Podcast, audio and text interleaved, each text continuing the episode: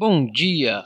Hoje é quarta-feira, 7 de agosto de 2019, agora são 10h44 da manhã. Meu nome é Mário Neto e essa é a atualização das 15 primeiras barras do dia do mini índice do Pod Action. Vamos lá? Tivemos uma abertura, uma barra de cerca de 500 pontos negativa abriu com um pequeno gap de 250 pontos, desceu, ultrapassando o preço de fechamento de ontem e continuou caindo. É, estamos praticamente num tight de channel que ele formou em uma hora, um tight channel de 2.200 pontos. Tá? Nesse momento ele está tentando uma reversão, está tentando reverter para cima, mas está entrando no TTR aqui, não está conseguindo subir a força vendedora foi muito forte.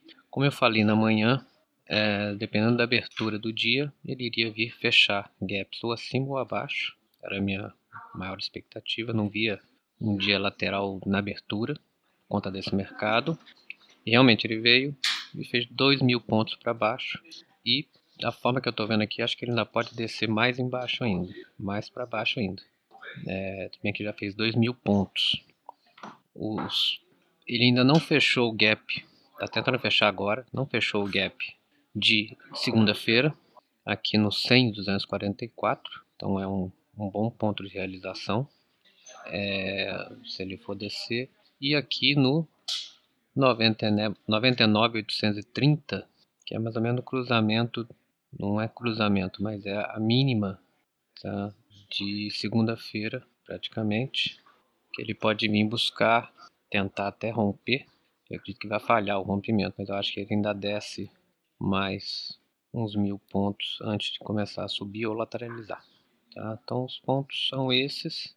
Quando ele voltar a subir, se ele voltar a subir, tem um gap aqui enorme de, de dessa descida da manhã, tá? desse tight channel. Ele pode vir fechando esses gaps que ele abriu hoje mesmo.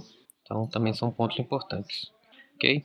Vamos acompanhar para ver se isso aqui vai ser um rompimento, se vai ser realmente uma falha de rompimento. Tá? E é isso, gente. Bons trades para todos e até amanhã com mais um Pod Action.